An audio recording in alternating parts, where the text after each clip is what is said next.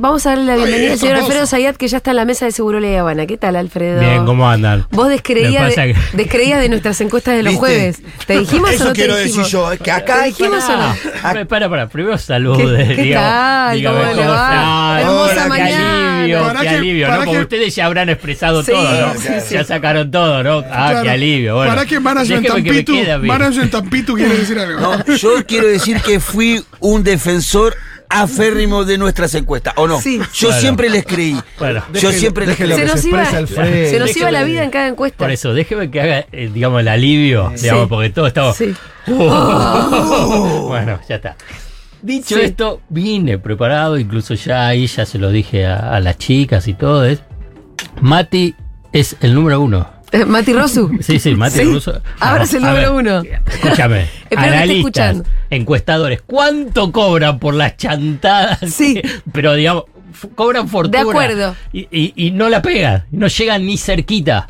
Digamos, Mati, ¿a quién votás? ¿A quién votás? ¿A quién votás? ¿A quién Y el, votás? porcentaje, Hermoso, hermoso. y el porcentaje fue parecido. Sí. Entonces, Fue muy parecido. entonces es, y nosotros ya veníamos. no sé, digamos, Sí. si habla. Y en las pasos también fue muy parecido. si habla que Mati tiene que jugar a la quiniela Sí. o que los otros son un nivel de chanta, porque digamos, eh, fenomenal, porque no puede ser, digamos, eh, digamos, a, a ver, tratemos de racionalizarlo, que es difícil porque estamos todos... ¿Cómo es que Mati, tanto en las pasos como ahora, más o menos se acercó bastante, ¿no? Ujú, ¿Sí? Sí. y los que teóricamente son los expertos, los que han estudiado, digamos, todo bárbaro, cada se uno dedican gana a eso y cobran mucho por eso. Negocio pero hace cuánto que no, no se acercan.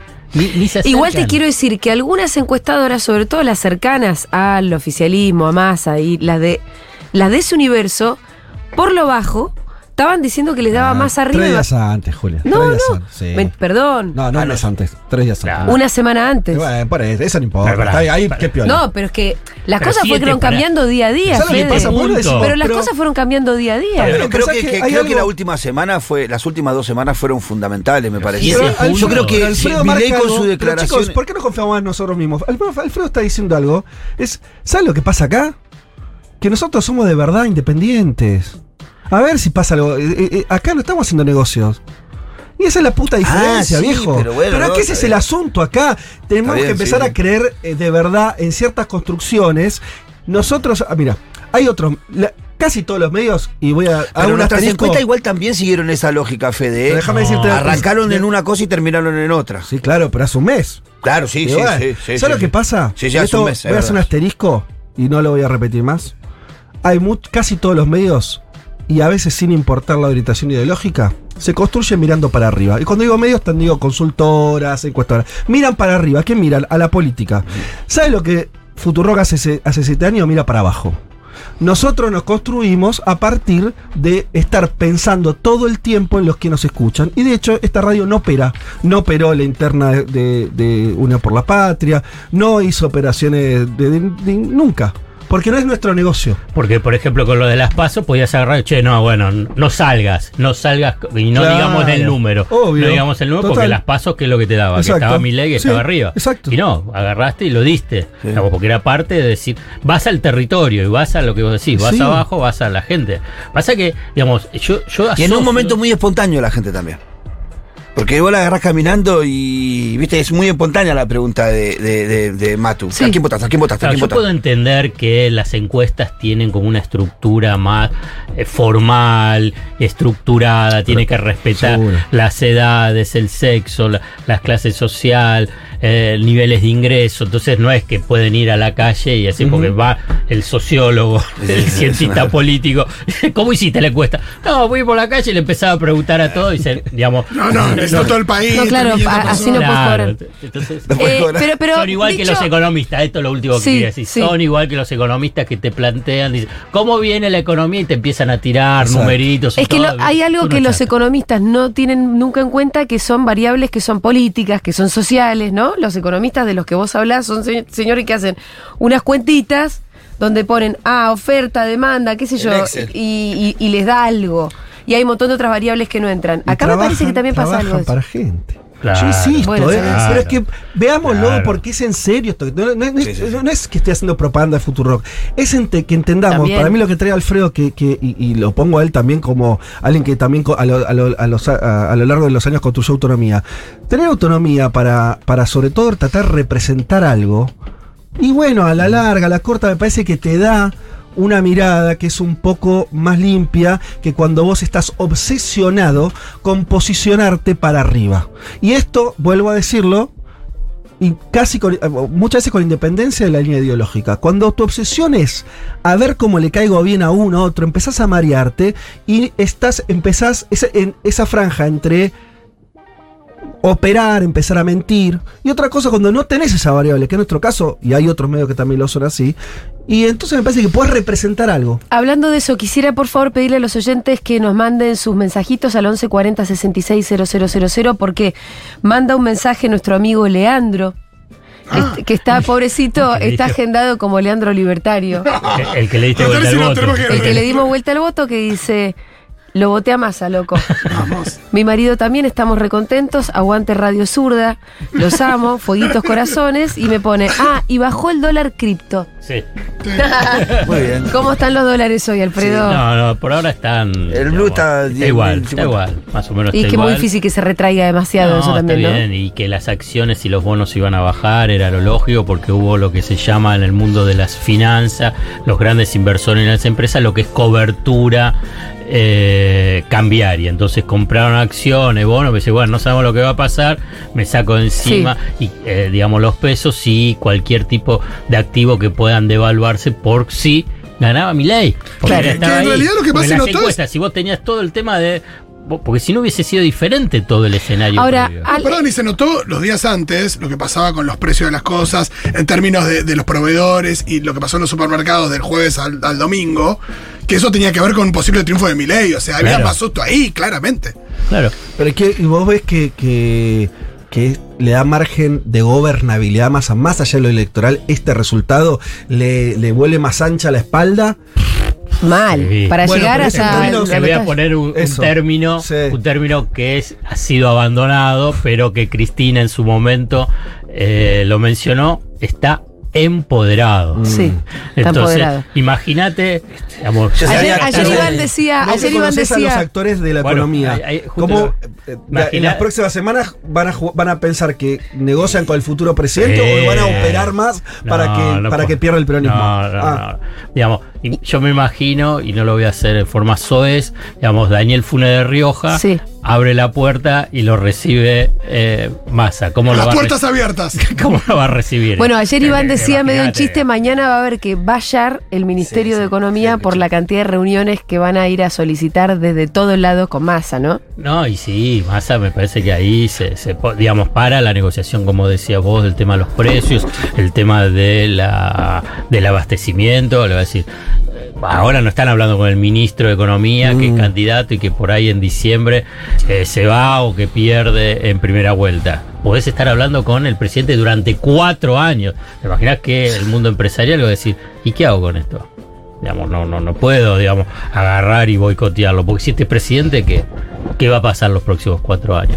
No, no, ahora tiene unas espaldas. Pero además así. también ese- esos sectores, ¿no? De ese establishment, los formadores de precios y demás, jugaban para la candidatura de Bullrich, De Bullrich. y ahora se quedaron sin eso. ellos para- Entonces, me parece que ellos elegir entre Milei y la dolarización que viene detrás de Milei o Massa, ¿con quién van a jugar? Me lo pregunto, pero porque si yo fuera establishment, El- el- la verdad que estaría prefiriendo el, normal, como dice El Rebo. establishment jugaba con Patricia Bullrich. Yo pienso que el dispositivo mediático liderado por Clarín jugaba estas, estas lógicas de que el balotage sea Milley Bullrich. Claro. Eso es lo que querían, digamos, porque eso el objetivo era con eso el peronismo explota Decir, decir que está muerto.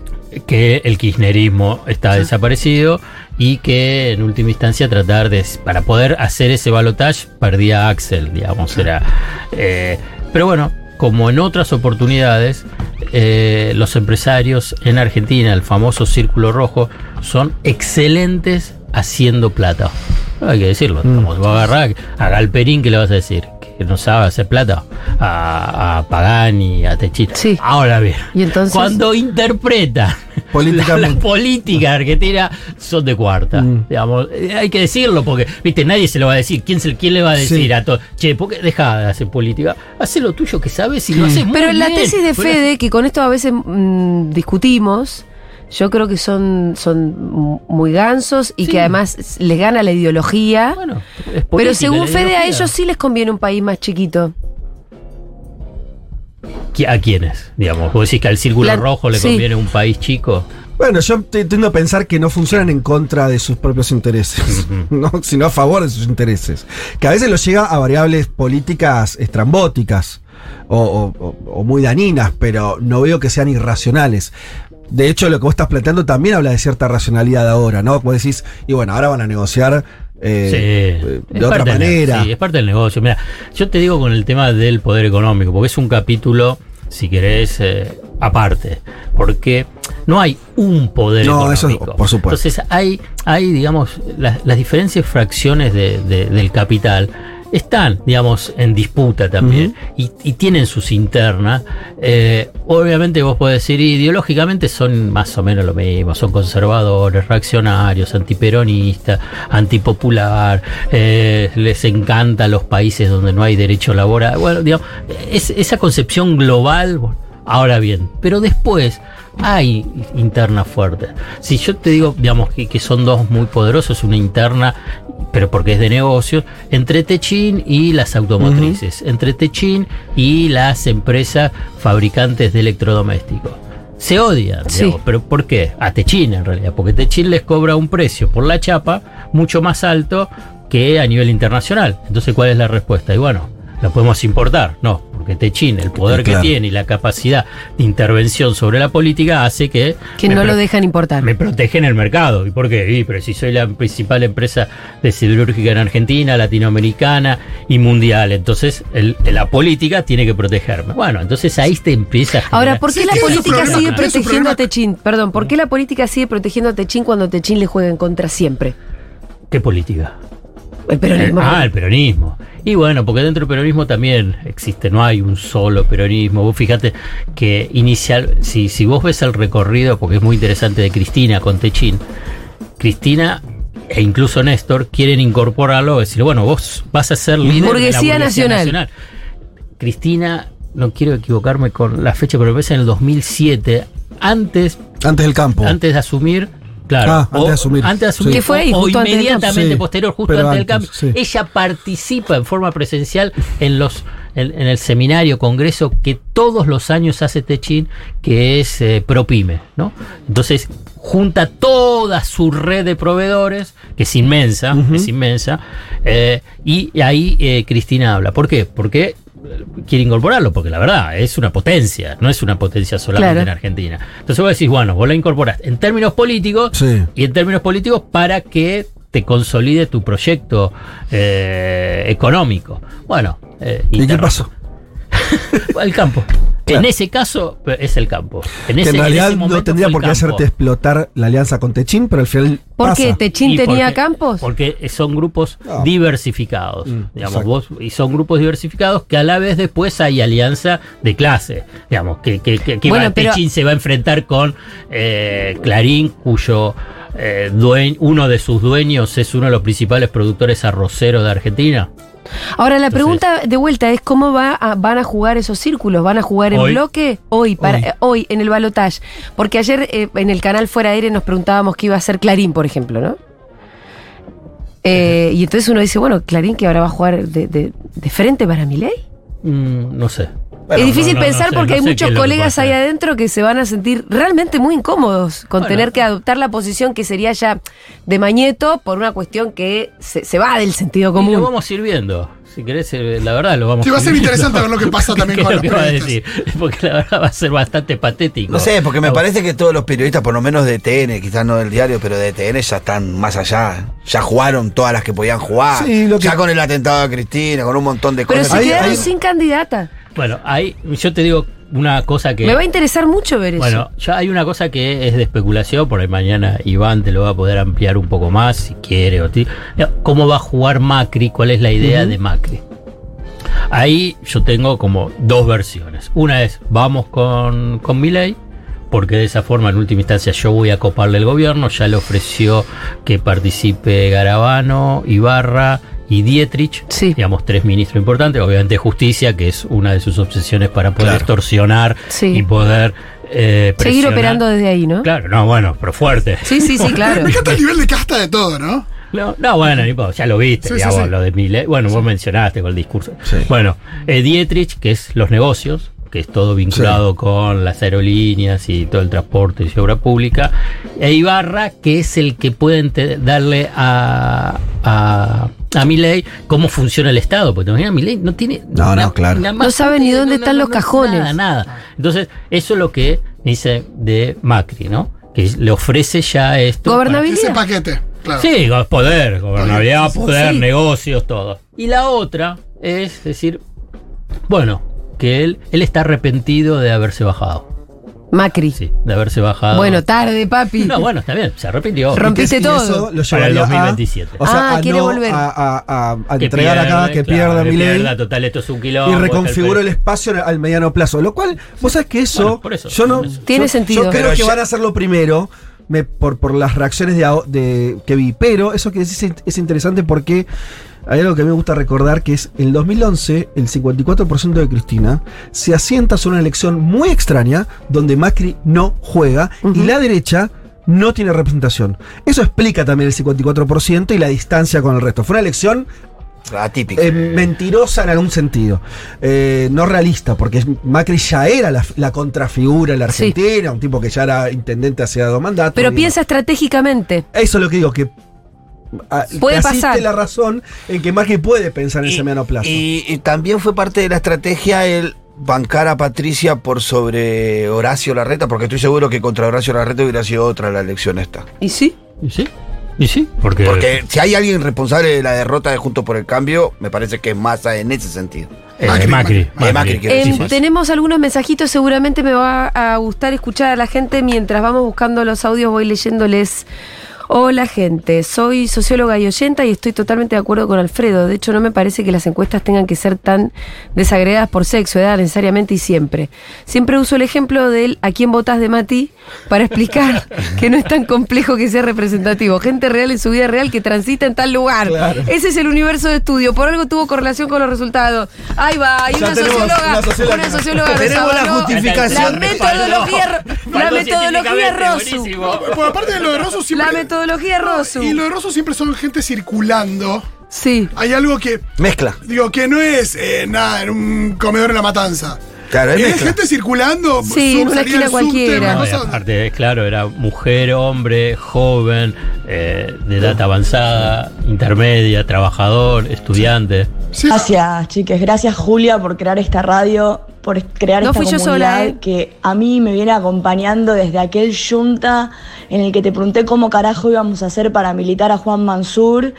Y desde entonces cambiaron un millón de cosas, desde entonces pasaron un millón de cosas y siempre estuvieron ahí con las columnas de Iván, con las columnas de Fede, con las columnas de economía, con, con toda la información, con toda la crítica, con toda la construcción, con toda la esperanza. Gracias, gracias totales y de acá hasta noviembre no paramos. Muy bien, me gusta ese espíritu. Escúchame, Alfredo, acá te dicen que ayer Massa tiró un cheque en blanco. Sí, Para vos. tiró fue- cheque en blanco. Lo Ok. tiró, ya era el grupo, Ya es empezaba a hacer cheque en de- blanco, cheque en blanco. ya es parte de la artística entonces. Fue un acuerdo que hicimos. Qué genio, seguro es que es genio el señor Fede Vázquez. Además, ayer nos hizo el aguante a todos con la ansiedad, extendió su programa, fue un programa fabuloso y nada, nos informó del mundo y nos preparó para esta parcial victoria. No nos entusiasmemos, pero grande Fede. Bueno, Fede, los aplausos para Fede. Yo no, te, no escuché el programa ayer, la verdad. Estabas muy nervioso. No estaba para andar escuchando cosas que pasan en No, otro claro, lugar del ¿qué mundo. A ver, a estaba muy nerviosa, estaba muy ansiosa. No, no te das Julia. una idea. Digamos, ¿Era posible tener algún tipo de diálogo hasta el momento? No, o, había que dejarla que esté. Yo al- el momento la quise calmar y después la dejé y yo me puse a leer un libro porque ya estaba un poco más tranquilo. En un momento no le podíamos tirar ni buenas noticias. No. Los voy a silenciar. A la mierda, ahí que se calentó. Porque empezamos, viste, como la veíamos venir, viste, dije, che, estamos bien, a mí me dicen que estamos buenos, mirá que venimos muy bien, yo estoy hablando con esto. Lo voy a silenciar, dejen de hacer. Se recalentaron. Me tiró un basta. Porque estaba- Basta, basta. dije. Basta me tiró, bueno. Basta, Fito. Basta, Fito. Yo, estaba, yo, yo necesitaba un dato que era muy importante. Cuando se hablaba de la distancia entre Massa y Milley, yo necesitaba un dato que para mí era fundamental, que es cuánto había hecho Bullrich. Porque no, es lo mismo, eh, no era lo mismo un Milley con 30 y un Bullrich con 29, Claro. que eh, Bullrich más atrás. ¿Y yo qué te dije con eso? Basta. No, pero yo después, después me expliqué, ¿no? Yo lo que necesito saber es eso. Eh, hablando de un poco de las emociones y lo que fue el día de ayer, me pasó algo parecido que con el, con el día que ganamos el Mundial. Sí. Fue un día muy especial de verdad para ser vivido. Sí. Y que me gustaría volver a vivirlo todo tal cual fue, con. ¿No? A mí me pasó Eh. eh, cuando venía. Cuando venías para acá. Cuando venía para La acá. misma sensación. Una, viste estas ganas de venir. Recién estaba sentado acá escuchando a Alfredo y me reía por dentro y decía, qué lindo estar hoy en este programa porque venimos de, viste, de programa en donde muchísima preocupación. Sí, sí. Era una incertidumbre, solamente en nuestra encuesta de debate ruso nos daba alguna esperanza, porque las demás señales no eran tan positivas. Y la certeza de fe de que esto hay un misterio de dónde ¿De salía. dónde lo sacó? ¿Sabés Claro. que A mí me dijo, eh, yo le dije, Fede, vos qué sabés, le digo una vez que me insistía, ¿no? Me dice, nena, hago política de los 14 años. Así me, así me dijo. Para calmarte, porque. Pero no, no porque me crea nada, simplemente eh, para. Yo de verdad creo que a veces pasa mucho en las elecciones. Gente con, formada y con certezas queda en una vorágine de- del inmediato que te come la cabeza y te impide pensar. Eso yo creo que, le- que pasa Sí, mucho. eh, pero E yo- insisto con lo otro. Sí. Yo igual, te voy a volver siempre al otro. Yo estaba con los móviles que me parecía esa como una serie larga que, es, que si había visto eh, la emergencia de Milei tan clara de las pasos, ¿por qué no iba a haber, por qué no le íbamos a dar bola cuando estaba empezando a mostrar otra cosa? Y después, lo de la política tiene que ver con eso, para mí, que es eh, lo lo de esta radio y la, estamos, nosotros estamos muy pendientes siempre, por lo menos lo hago yo y creo que todos, cuando escuchamos a los oyentes, Sí, del a ver qué- por dónde va la cosa. Eh, y eso para mí te marca una diferencia, te pone un lugar eh, más limpio para entender la realidad que Sí, si vos estás en todo mi el tiempo defensa, conectando eh, para arriba. si bien yo ayer estaba especialmente nerviosa y todo, no fue un mes pesimista para mí, ¿eh? Ustedes también no, lo saben. No, y eso. lo, lo charlamos mucho y también Y lo charlamos a veces es difícil mucho. Creo que eso nos asustaba también. No, y es difícil tomar dimensión. Claro, porque te da miedo de repente ser optimista y ponerte una piña. No nos Entonces uno, regula eso. un poco el ánimo justamente para, para no darte una piña muy fuerte. Pero a mí también me pasó que fue un mes en el que mi lectura permanente de cómo estaban los ánimos también iba al alza. Porque a mí me parecía que a pesar de. Aparte, esto para. para cómo se lo extraña Weinfeld y la pena que me da que Sí, Weinfeld no haya vivido el día de ayer, ¿no? Porque él hubiese pensado en cómo le iba a explicar al, al politólogo sueco cómo es que un ministro de Economía con un 12% de inflación mensual en los últimos dos meses, porque no es. Porque mucha claro. gente te dice el 140 interanual, pero aparte en los últimos dos meses Los con peores 12, meses. los peores meses, el tipo haya tenido el resultado que tuvo. Pero aún haciendo una lectura de del ánimo, de cómo de pronto Milei se, se, pasó de rosca, ¿no? Con, con querer mostrar tanta locura. Eh, y yo incluyo en toda esa locura algo que todavía es discutible, pero yo siento que las últimas corridas expusieron mucho al propio Milei. En vez de, viste que siempre dicen, subí el dólar, vos mismo decías, ¿no? Sube el dólar, sube mi ley. Bueno, esta última vez quedó muy expuesto que él, él fo- fomentó una corrida que a nadie le gusta, ¿no?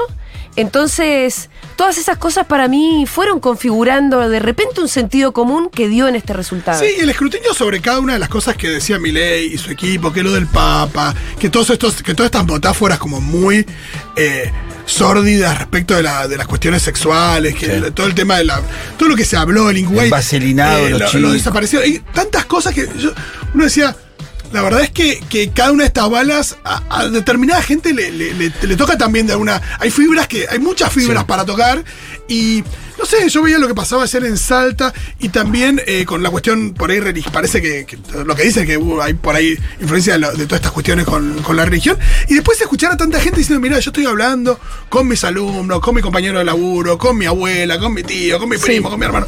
Di Y vuelta a dos votos, di vuelta a tres votos, y es todo el muy mundo te dimensionar eso. Entonces había una cosa de incertidumbre de decir, che, ¿tendrá sentido todo esto que está pasando? Sí. No, yo tenía una certeza de que a medida que me iban las declaraciones de Milei y todas estas, inclusive a la de esta chica Lilia Lemoyne, sí. Lemoyne, eh, todas esas declaraciones, rompamos la, la relación con el Vaticano, la movida del dólar, inclusive, ¿te acordás que te decía? Le solidificaron el techo a él. Mm. Me parece que lo hicieron muchísimo más difícil para él perforar ese 30%. Lo hizo, lo hizo re sólido el techo, todas esas declaraciones. Y cada vez que declaraba más, esa gente que podía llegar a. se alejaba cada vez más de él, me parece. Me parece que ahí sí. Ayer tuve el, el gusto de tener una conversación en Space, Twitter, eh, con libertarios. Ah, ¿qué tal eso? Ah. Porque estaban ahí, eran las 2 de la mañana, llegamos eh, a casa después de un día feliz. Qué lindo. Vos, Alfredo, no, no te hubiera. no- Cierta intensidad noto en la que dos de la mañana Sí. querer hablar con No, libertarios. claro, sí, no, pero sí. es que estábamos, escúchame, estábamos la- lavándonos los dientes, ¿viste Sí, esa bueno, circunstancia? dale, no importa. Y, y veo en Twitter que había en un space de libertarios y dije, uy, a ver en qué andan esto. y entonces entramos y estábamos re entretenidos escuchándolos, estuvimos como 15 minutos escuchándolos.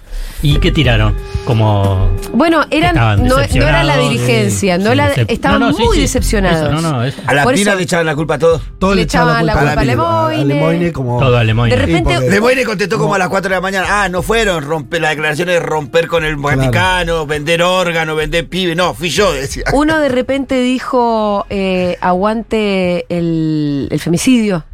No se refería exactamente a Lemoyne, estaban hablando de otra, pero empecé como a Pero alertarme. Le echar la culpa a, la- a- a las mujeres de su espacio. Sí. La primera reacción, ¿viste? Eran todos varoncitos, ahí había algunas chicas también, ¿eh?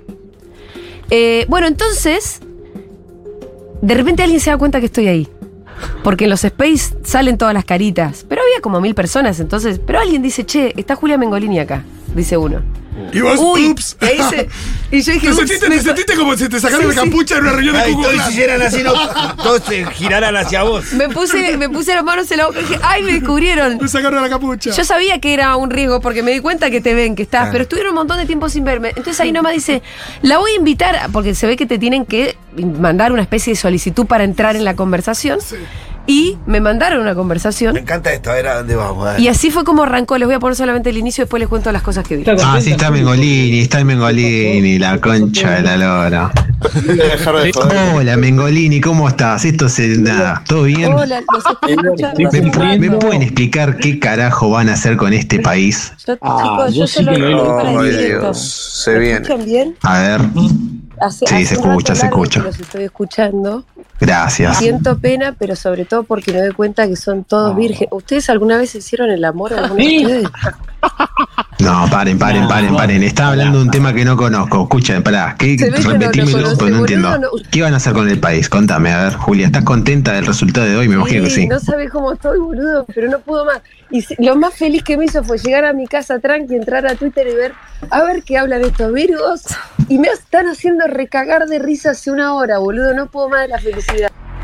Así arrancó. Ah, pero arrancaste con todo. Eh, ¿Qué pidió? No, no. ¿Qué No, pidió po- el compañero Sergio? Para, pónganle contexto, pónganle contexto. Dos de la mañana, día de cansancio. Estos estaban hablando. a dormir, ¿no? estos sí estaban es ese. diciendo aguante, aguante el femicidio. No, Entonces, me en invitan a hablar, estaban muy en una, me invitan a hablar y yo tuve que arranqué con chicana. ¿entendés? Tapones de punta. Arranqué con chicana, pero después de la chicana que no se la tomaron mal, tuvimos la oportunidad de hablar un Ah, poquito más de política y de otras cosas de fondo. Una hora tuvieron. Cada, sí, estuvimos como una hora charlando. Cada tanto yo les volví a decir, chicos, ustedes necesitan tener novia.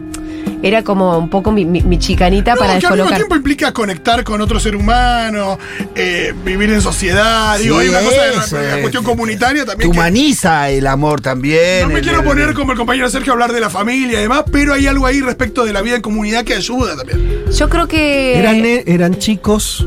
Eran chicos. no eran tan chicos. Eran. Bueno. Con el que yo estaba, No, habla- el que más más hablaba que tenía vos. 27 igual, ¿eh? Bueno, por eso. chicos. Joven. Eran chicos, eran chicos. No, no digo niños. Eran chicos que estaban transitando una derrota política. Sí. Y yo creo que con bastante honestidad, tal vez porque no había dirigentes ahí, no había nazis. eh, creo que. y- y les gustó que vos estuvieras. Porque estuvieron alguien con quien discutir. Sí. Por más que ellos tenían un montón de prejuicios y yo qué sé. Eh, y vos sabes que a mí me pareció muy interesante porque vi una oportunidad de acá en más. eh, porque tal vez estos que se politizaron de esta manera Sí. entraron por una puerta complicada. Sí, sí. Por Pero mal que mal se politizaron, están interesados en el país, en la cuestión pública, se hacen preguntas. Eh, claro, si la opción de Milei ganaba, por ahí tenías un nido ahí de algo, ¿no? Que uno no quisiera ni imaginarse dónde termina ahora. Si esta opción queda derrotada, como pasó ayer, me parece que hay una oportunidad para que esos chicos eh, sigan interesados en la cuestión pública, discutan con otros. eh, Y por ahí te digo que sale algo más interesante de lo que suponemos, ¿eh? Sí, me parece lo mismo. De hecho, por eso decía que tuve. Al final tuvo, hubo una conversación interesante. Ustedes escucharon, obviamente, la chicana de, de apertura, pero sepan que venían de. Ellos estaban como muy zarpados también en algunas cosas que estaban diciendo. Sí, Eh, perdón, pero es y verdad como- que si, yo creo que si, si escarbás y, y preguntás sobre los problemas que ven en el país, probablemente los problemas que primero nombren no son que, que las mujeres tienen derechos, No, no, no. sino que no pueden alquilar. O Sí, que totalmente. No, o que no tienen perspectiva de futuro. Sí, de verdad, yo la verdad que en esto había algunos como más odiantes en sus discursos, pero había otros que no. De hecho, el que era anfitrión, tal vez yo cargo un poco más y me encuentro con algo horrible, pero en el fondo pudimos tener una, una conversación con algunos, eh, incluso con algunos puntos en común. ¿Ah, sí? Ellos, sí, sí. eh, Ahora no me acuerdo bien, fue, Ah. fue un rato largo, fue tarde y todo, pero eh, lo que me hizo ¿Tuviste que ceder alguna para que eso no, pero por ejemplo. Que hay estrategias ahí también. Decía, pero escúchame, como a mí me trataban muy de kirchnerista, ¿no? ¿Cómo vos ahora vas a confiar y, y estás ahí votando a un candidato que estuvo tan enfrentado con Cristina?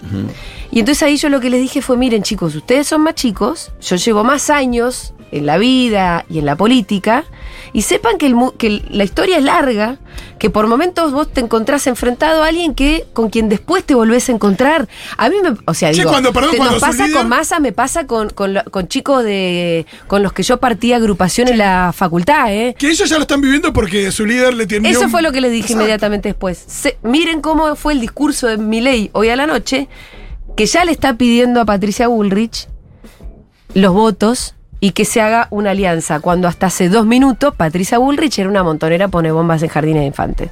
Fíjense. Y bueno, y ahí los chicos un poco no tenían clic, mucho clic, que contestarme, clic, ¿no? clic, Claro, difícil. Eh, pero sobre todo porque sepan que la política es, es compleja, vas y venís, con quien en algún momento estuviste enfrentado, luego te encontrás. Les va a pasar también. Bueno, y ahí se quedaron, ¿no? Alfredo, ¿cómo la ves ahora? Para, mm, ¿qué, qué, qué ves que se abre? A mí me parece hay do- dos planos. Primero, que es esto más allá de lo que es el alivio. A mí la, eh, en el tema económico, cuando viste te preguntan, y bueno, ¿y qué es lo que puede pasar? ¿Cómo, eh, cómo la ves? Lo primero es, y es hasta contrafáctico, y es, es difícil porque si vos cruzás la calle en, en verde y no te pisan, vos decís, yo crucé y no tuve ningún problema. Sí. ¿Por, qué, por qué me advertiste?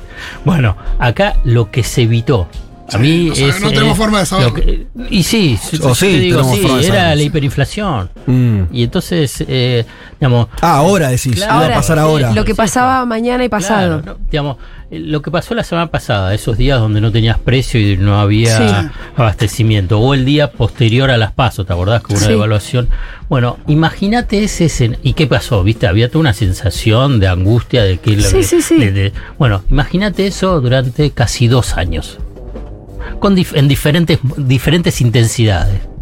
Uno dice, ¿y pero por qué dos años? Y bueno, porque más o menos fue de julio del 1989, que es previo, digamos, digo julio, pero puedes empezar febrero del 89, hasta el 91. hasta eh, comienzo del 91. La Que fue así. Y tuviste diferentes momentos, pero eh, es una sensación de caos, es una situación de dolor fenomenal. Eh, esto es lo que muchos dicen, bueno, no podemos estar peor, y esto también el jueves lo Algunos mencionaba. saqueos inclusive en esas Ah, hiperinflaciones. hubo saqueo, Un montón de saqueos. muer- Sí, sí. eh, muerte, Sí, sí. represión, confiscación de depósitos, destrucción de la economía, del, de, de des- eh, eh, disparada del desempleo, de la pobreza, eh, caída de la economía. digamos. Porque está bueno lo que decís, porque además fue largo, porque el 2001 fue medio corto, Claro, el, el que la crisis, crisis, ¿no? Unos meses, de- pero eso fue larguísimo. Fue larguísimo, qué sé yo, por ahí, bueno, yo como lo viví. Otro- otro- la, Ahí, la eh. diferencia entre tener esos recuerdos o no. total. Claro, eso es lo que. Entonces, vos decís, bueno, se evitó esto, por lo pronto, hasta el 19 de noviembre. Digamos, digamos, eh, digamos, Sí. eso, y, y a mí me parece fenomenal, digamos, Sí. esto, si vos me decís, ya no importa masa en eso, yo lo que te dice, no importa, digamos, lo que se evitó, digamos, había un sector de la sociedad política y si querés, digamos, eh, social, valga la redundancia, digamos, que iba rumbo ahí como alienados, pensando que de esa forma eliminábamos al peronismo y al kirchnerismo. Porque fíjate que toma los dos, tanto Bullrich como Milley, como es, digamos, y estaba llevando a la sociedad hacia ese matadero, que es terrible. Hay, hay muchas historias de hiperinflaciones en el mundo. La más eh, emblemática y que se ha estudiado muchísimo es la alemana de Claro, 1921 la de los 1923. canastos, ¿no? la de la, La, parte República de que, derivó también, ¿no? Bueno, Digo los canastos porque las fotos de esa hiperinflación es que la gente iba con canastos con los con, lo- billetes. con lo- Ah, con los billetes. Sí, claro, canastos para- grandes. Claro, no, nunca vi esa foto, increíble. la, la República de Weimar. Que después vino. El periodo oscuro del nazismo y después, bueno, la Alemania, bueno, la Alemania federal. Fíjate que fue tan traumático todo ese proceso y que fue, fue muy largo que el, el objetivo principal que todas las gestiones políticas y económicas que tuvo Alemania es no tenemos que tener inflación. No importa qué a nosotros hagamos, no tiene que tener inflación. Porque también ha sido estudiado, por eso lo traigo, porque no es que lo digo así porque sí. Digamos, el tema de la hiperinflación, te imaginás cómo no va a ser estudiado por economistas, sociólogos, y hay mucho escrito, que las angustias, las soledades, los dolores que vive la sociedad con las hiperinflaciones se asemejan a estados de guerra. Mm. No, A y- estado de sí. guerra. Sí, sí, sí. Nosotros no vivimos A que una guerra. caiga ¿eh? un misil en, el- en Nosotros la no esquina. No, y yo lo que sí tengo un recuerdo en los noventas es de una especie de sensación de. eh, nada, de que era tan- había sido tan traumática la hiperinflación que la convertibilidad tenía esa cosa como de, de Y mágica. bueno, si Por eso viene. De la Rúa a- gana las elecciones prometiendo que no iba a salir la Por convertibilidad. eso viene, bueno, ¿cuál es la lógica después de la de la hiperinflación? Es el disciplinamiento. Vos aceptás cualquier cosa, pero vos sacame de acá. Exacto. Sacame de acá.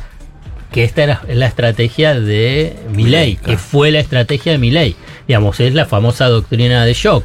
Eh, Naomi Klein, que la aplicó en su momento eh, Caballo, ¿no? Entonces, vos cuando, digamos que es, es un loco, un loquito que dijo, ah, que tengamos el dólar más alto, es un loquito que dijo, vamos a sacar eh, los depósitos en pesos, era parte de, esa- de esta estrategia, de buscar la hiperinflación, tierra arrasada, para avanzar en todas las medidas que son imposibles de aceptar en situaciones normales.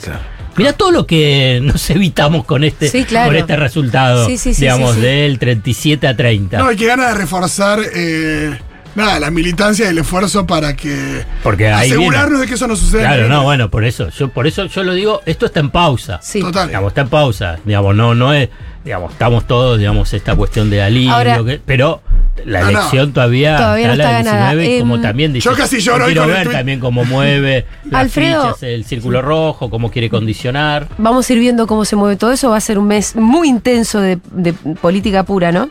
Eh, suponiendo que gana Massa. Mm. ¿Qué panorama le va a tocar? Porque él viene hablando mucho de un gobierno de unidad nacional. El otro día con Álvarez Agis eh, volvíamos, y alguna vez con vos también lo hicimos, ¿no? De hablar del ejem- famoso ejemplo de Israel, que con un montón de diferencias lo que tuvo como clave para solucionar un problema de inflación que venían arrastrando hace tiempo fue un gran acuerdo político. Gran acuerdo político. Vos siempre decís, bueno, la, la economía se ordena con política. Más algo dijo ayer, ¿eh? Cuando dijo sentar en la mesa empresarios y trabajadores, que es la otra parte. Pero no hace falta también la otra parte de la, de, de la política. Porque ¿Cuál? uno, por- bueno, o sea, evidentemente con mi ley va a ser muy difícil sentarse a dialogar, o quien te dice capaz que sí, porque algunas cosas sí se pusieron en común, no sé, el proyecto de ganancias. Eh, Pero digo, sigue habiendo un sector importante de la política, vos ves cómo quedó conformado el Congreso, porque ni siquiera llegamos a repasar eso, pero ayer se votó, eh, se, se votaron legisladores y eso también configura un mapa de poder en el Congreso, que es uno, uno de los tres poderes que es bien importante también después para la toma de decisiones, para el apoyo que pueda tener el presidente con las medidas que quiere ir a tomar. Eh, toda esa parte de la política yo me la imagino que va a seguir poniendo palos en la rueda. Y La- un poco la- los palos en la rueda nos trajeron a este momento de crisis también. Eh, gana masa y consigue mayoría en diputados, senadores y acuerdo con los gobernadores que no son de, Sí. sí. Y los medios. Pero Julio, y me preguntaba. todo el que gana eh, hay un el primer año Pero vos Julio. Julio, vos te dijiste algo re, re importante que, que no sé, eh, si, que, que- que piensa Alfredo de eso, que es un poco la viabilidad de salir de este embrollo económico de una manera bien distinta a la que Alfredo hablaba. Bueno, una era que explote todo, la hiperinflación, Claro, ¿no? sí. Bueno, está, la otra cómo es. Porque, Claro. y es verdad que hay un montón de Y- preguntas, ¿eh? ¿cómo es la otra? Porque la otra hubo es- un ejemplo en la historia argentina de salir no de esa manera. Eh, De una situación así, ¿no? Porque Sin bomba. No es 2014, ¿no? Que era una, bueno, retocar lo que un pasa poco. es que vos tuviste solo, tuviste dos momentos y que eran momentos de extremos hasta de en el borde de la disolución nacional. La hiperinflación del 89, entrega anticipada del poder, entonces eh, gana Menem, que le costó bastante, ¿eh? hasta llegar al 91, a- con la convertibilidad.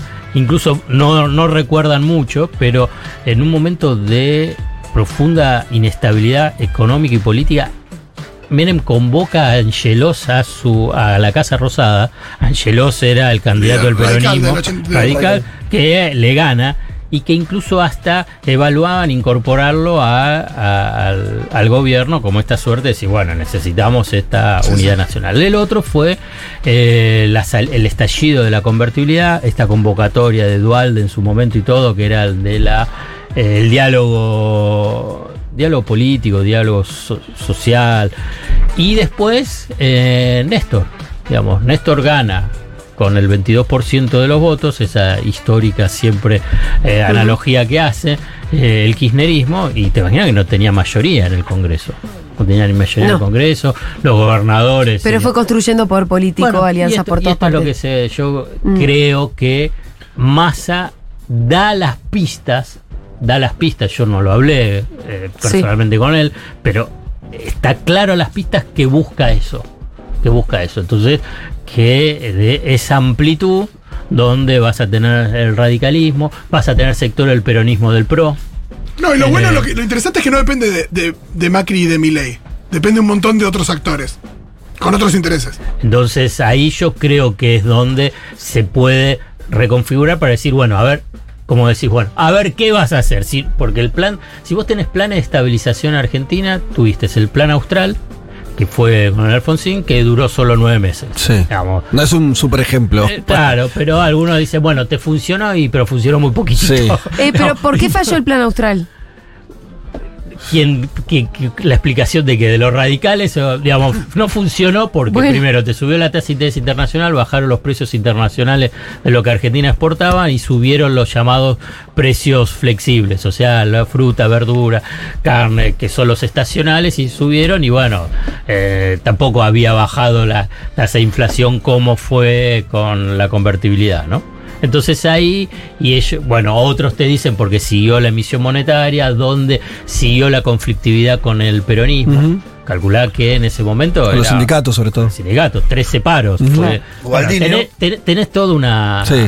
una- un conjunto de, de factores. Y después tenés la convertibilidad, que la convertibilidad, después de arrasar hiperinflación 1, hiperinflación 2, plan, plan Bonex, o sea, confiscación de depósitos, eh, ahí es donde establece una paridad cambiaria fija, o sea, tipo de cambio fijo. Digamos, todo plan de estabilización en el mundo tiene un tipo de cambio fijo. El tema es desde dónde partís. Haces la devaluación, tipo de cambio fijo. Bueno, Emanuel Álvarez Ágil lo explicó, digamos, la, la idea básica. Eh, devaluás, fijás el tipo de cambio, a- aplicás retenciones, porque así tenés los ingresos extraordinarios, parte de los ingresos extraordinarios. Tenés que controlar precios. previamente subís los salarios, Sí. ajustás el tema de tarifas y a partir de ahí congelás precios, tarifas y, y salarios. Fácil.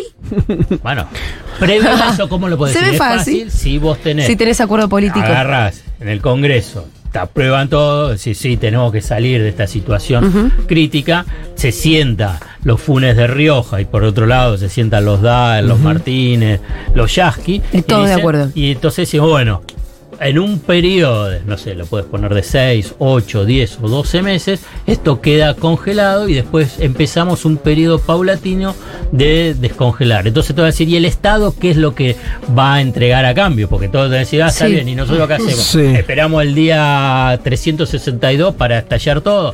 Entonces ahí el Estado va a decir, va a haber políticas ortodoxas y heterodoxas a la vez.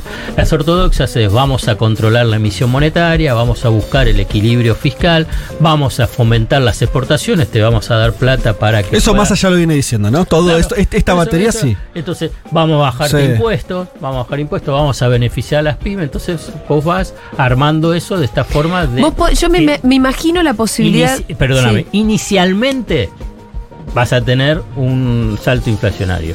Y después la idea es que va. Eh, me imagino, yo sí me imagino una mesa con sectores del empresariado, con eh, sectores de los sindicatos. No me imagino a la oposición política diciendo, bueno, dale, vamos con esto. Pero ¿Cuál Por- posición política Claro. Hoy? bueno, ¿Cuál? Ese es el tema. ¿Cuál? Claro, que cómo va a ser la victoria política también, ¿Cuál ¿no? ser? Porque, claro. digamos, Junto por el Cambio estalló por en pedazos. Digamos, hoy estalló en pedazos. ¿Cuál va a ser el líder? Macri. ¿Quién? quién? Hay si, un la- montón- si adentro del Junto por el Cambio dice, pero escúchame, este HDP nos hizo perder todo. Bueno, Ah, a- para así deberían pensar. Pero no, pero solamente además, para entregarle a su primo, que en realidad vamos a ver cómo juega. pero ahora. viste la, la voluntad de que a tu contrincante le salga todo mal y no importa el país en el medio. ¿Pero quién? ¿Pero quién? Bueno. ahora, ¿quién queda? Todos los que todo lo que no se unió por la Bullrich- patria. Patricia Bullrich está fuera del tablero, ya está. Sí. Después de esto, ya está. Queda Horacio Rodríguez Larreta. Es una situación complicada también. Sí, claro. Y Pero además bueno. porque no tiene nada. Exacto. Ayer en el discurso Bullrich dijo nuestros valores, no sé qué, siguen existiendo y esto que lo otro. Está fuera. El que pierde y sale tercero, Julia, no, no, no está más. No, no, no. no. Veremos. No, pues aparte va, directo a un fraccionamiento con el radicalismo. Veremos. Creo que tiene, Los tiene radicales, los radicales van a tratar de buscar Bueno, van ah, a ver sí, quién, sí. quién- eh, a ver quién me toca la puerta. O sea, si lo ves que- el, el discurso de Milei, eh, es muy puntual, ¿eh? Morales, ¿estuvo Sí. ayer? No. Sí estaba. ¿Sí? estaba en un sí. costado allá a la izquierda. Ah, estaba, estaba, pero Bueno, estaba. Sí, pero estaba. estaba. Ah, Pero El que no estaba era Lutó. Lutó no Eh, estaba. pero eh, Morales estaba. No, No, pero lo que que- digo es, sí. en Milei fue claro en su discurso a dónde apuntó. Eh, ya desconoció la desconoció a Patricia Bullrich como líder de Juntos por el Cabo cuando felicita a Frigerio y a, a Macri, los dos que ganaron. Y entiende que es ahí, no es, con- no es, no es por Patricia Bullrich. Y me parece que Macri va a jugar esa articulación ahí, me parece. Pero y que eso deja fuera al radicalismo y deja fuera al arretismo de esa, de esa estrategia. Massa, si es presidente, tiene la caja, los gobernadores y todo, ¿a quién le va a ir a pedir? A, che, Macri, dame tu plata.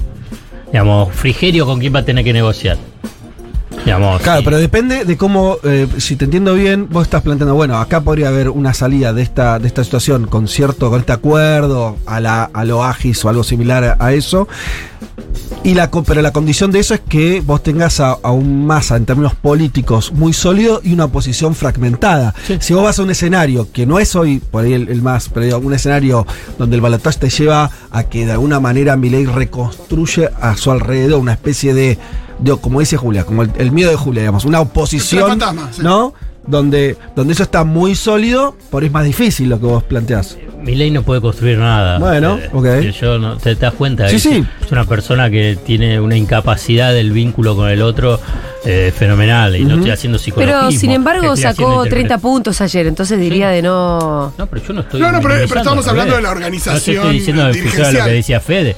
Por eso, cuando también estaban Sí, hablando, es un problema yo le para- doy mucha para- importancia que hayas sacado 30 puntos. No es poco. No, y- ¿eh? y- sí, pero además- ya sacó dos veces 30 puntos. Si saca 30 Bien. puntos de vuelta, ya es un Con problema. Todas las cagadas que se mandó, lo ma- mantuvo ese núcleo. 30 puntos es una. pero aparte- Pero ese No, nunca fue el no. problema, me parece, de Milei. El problema de Milei es cómo amplía eso. Nunca fue sostener, me parece. Se encargó toda la campaña de hablarle a ese núcleo duro. No tuvo un discurso de ampliación. Tampoco. Era un poco loco esperar que amplíe tanto ver, de su el discurso. de ayer fue el discurso de, eh, de Patricia.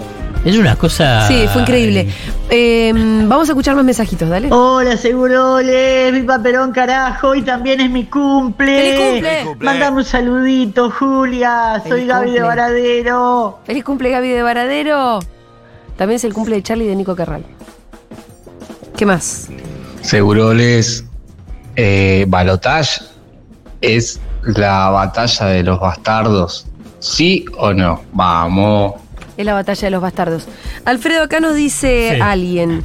Hola, venía tranquilo porque el día abrió tranquilo, pero veo que el Blue en los principales portales ahora subió a 1100. ¿Qué comenta Alfredo?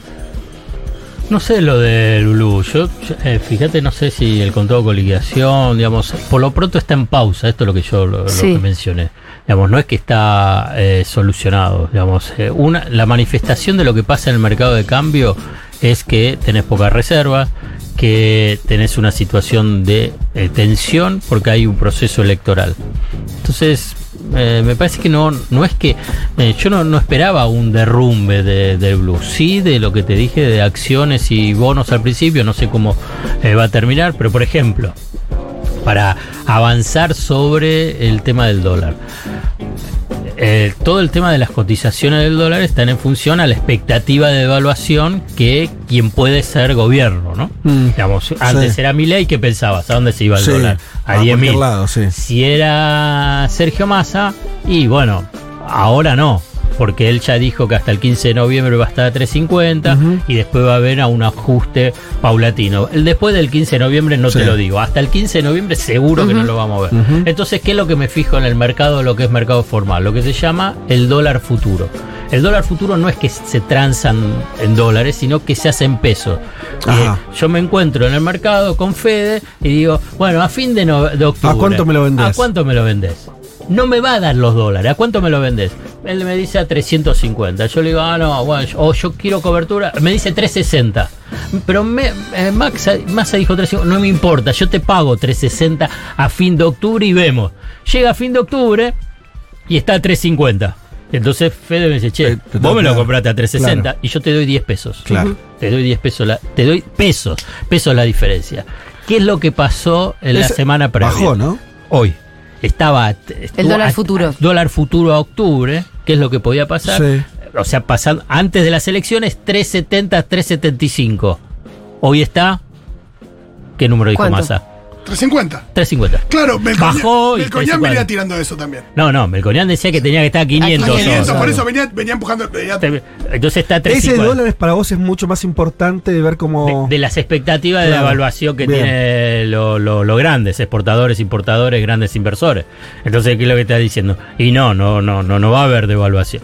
El otro, el dólar blue, es pequeño, es parte, bueno, ya lo explicamos muchas veces. Sí, ahí me duda con el dólar blue. No sé si vos ves. Una, es finita esta, pero viste que, que muchos em- eh, productos, empresarios o servicios bueno, sí. se ligaban al dólar blue a pesar de que, Sí. de que no tenía nada que ver. Puede, puede ser, por esto es por ahí nada que ver, ¿eh? que con el dólar blue terminó en los últimos tiempos ya vinculado efectivamente a algo muy pequeño y que, y que esos agentes económicos no lo estén tomando como, como precio de referencia. Que lo tomen o no lo tomen. Que, que ahora ya no lo estén tomando tanto como hace un tiempo. Mm, Ahí ya no sé, Mm. no sé. Yo creo que lo empezaron a tomar porque también estaba muy parecido, digamos, punto uno, muchos de los servicios y de esos productos que se venden, tenés una parte mucho de la informalidad. Entonces, dice, bueno, Claro. tomamos eso. Entonces, y más o menos acompañaba los dólares paralelos oficiales, que son el dólar MEP Y el contado con y el dólar contado con liquidación. Entonces, la expectativa de devaluación estaba marcada por el dólar MEP y el dólar contado con liquidación.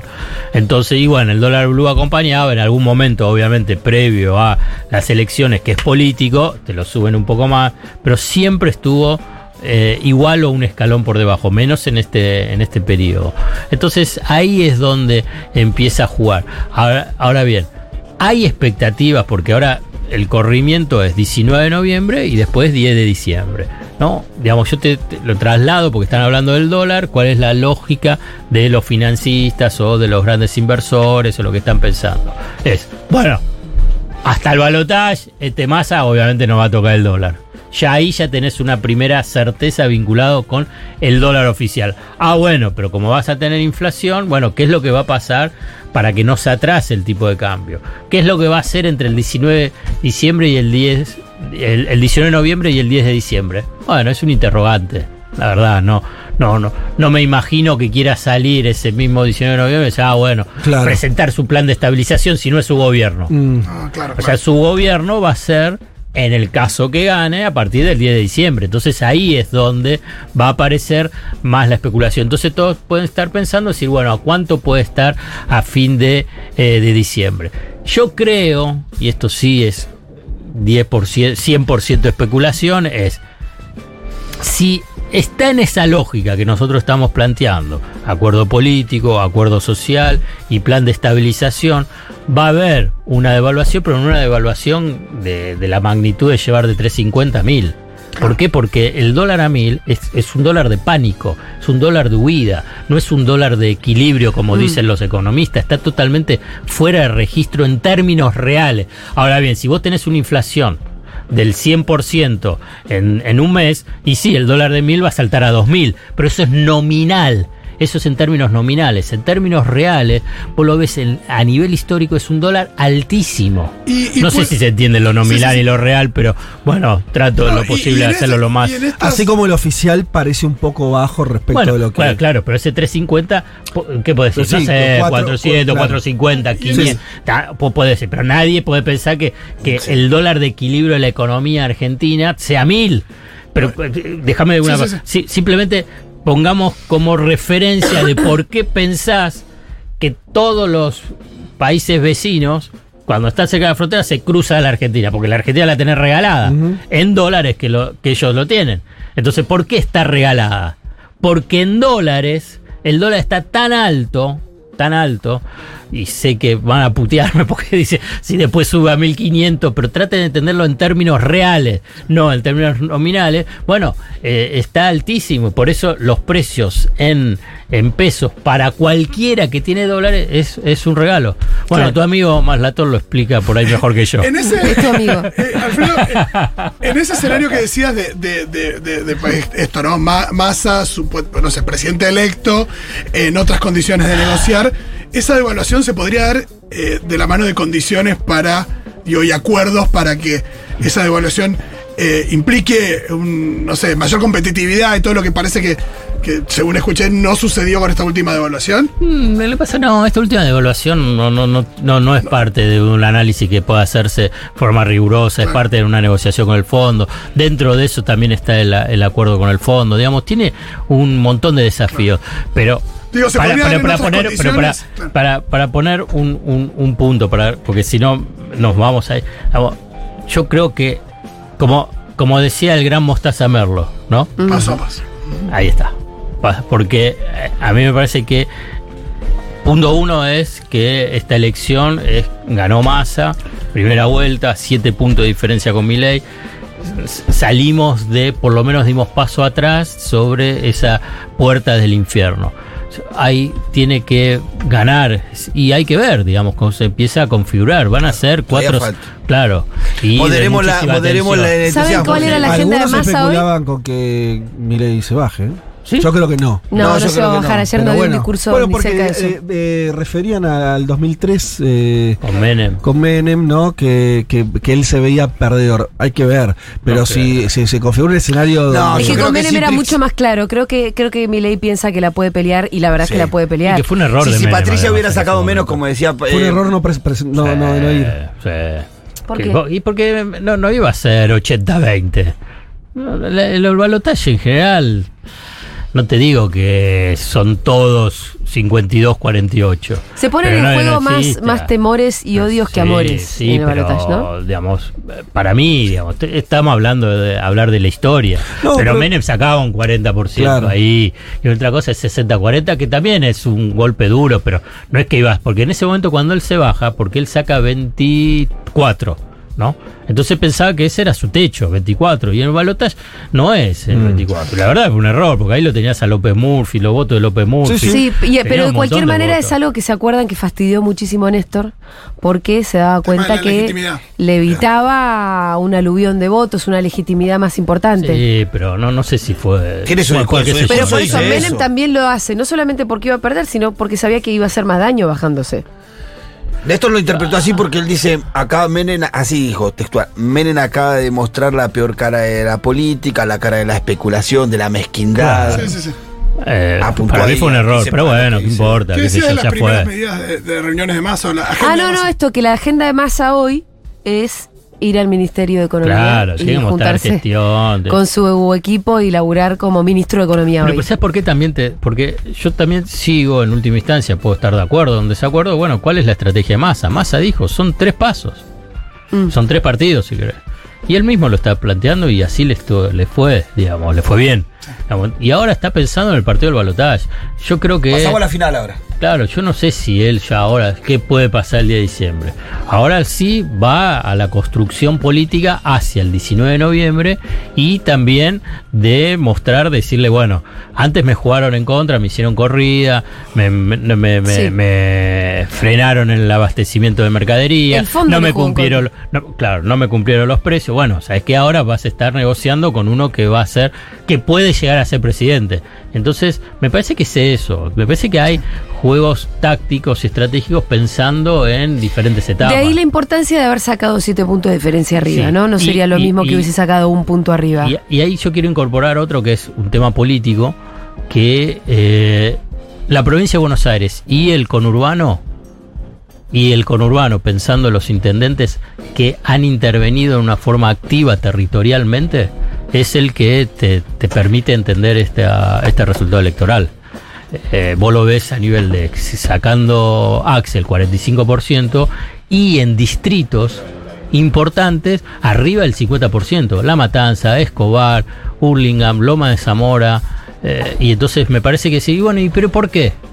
Y bueno, pero cuando vos después ves qué es lo que pasó en cada uno de esos eh, territorios, obviamente con el apoyo de gobierno nacional, gobierno provincial, pero también el tema de los intendentes, es que trabajaron territorialmente. Vamos, hay una cuestión, digamos, en línea con lo que vos estabas comentando sobre el tema Futuro, que cuando vos agarrás el tema de los intendentes, Sí, claro. la, población, claro, hay, hay cuestiones que nosotros somos sobrepolitizados. Digamos, salgamos nosotros un minutito. ¿Qué es lo que quiere la gente? Che, escúchame, yo salgo, quiero tener un club de barrio.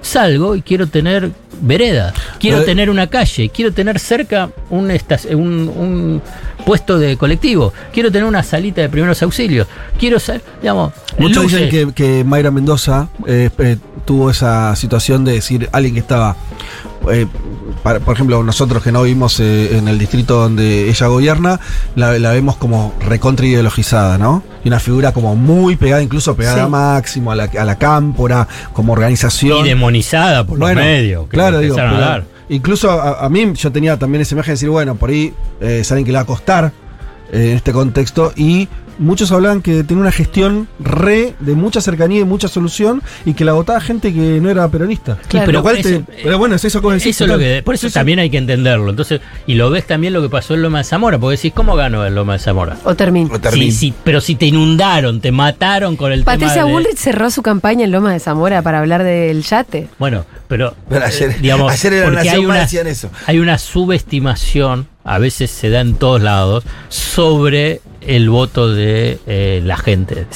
Entonces vos decís, ¿por qué votan? Bueno, escúchame, le diste respuesta. Mm. Y esto es lo que yo creo que Axel. Primero, Massa también lo tiene en la cabeza, pero Mm. es mucho más macro. Eh, Ma- Massa diciendo, bueno, Sí, sí. vamos a hacer la de el impuesto a la ganancia o la devolución del IVA. Después Axel diciendo, hagamos obra. Y después los intendentes, que tenés que estar en el territorio. Sí. Vos me tenés que dar. ¿qué, ¿Qué carajo me importa si sos o no sos de la cámpora? Si te reunís con Máximo, o si no te reunís con Máximo, o si haces. A, a ver, ¿me diste el club donde los chicos, por ejemplo, contaban el caso en Pilar, de Acha- Achával, ¿no? Ah, chaval, sí. que hizo como 6, 7 lugares de, de clubes, clubes. Bueno, donde los pibes van al club y Mm. no están en la calle. Claro. Y vos preguntale a la familia, qué sé yo si es peronista o no es peronista. Sí, sí, sí, me hizo el ¿Entendés? Si es de la cámpora o no de la cámpora. Sí, que es, porque el- Chaval no es de la es, cámpora. es- la decisión más racional que puedo tomar. Pero eso es lo que tiene que hacer la política. Exacto. Sí, bueno, tenemos que ir cerrando este bloque. Muchísimas gracias Alfredo Zayat, gracias Fede Vázquez. Ya venimos con más cositas, vamos a escuchar un poco de música ahora.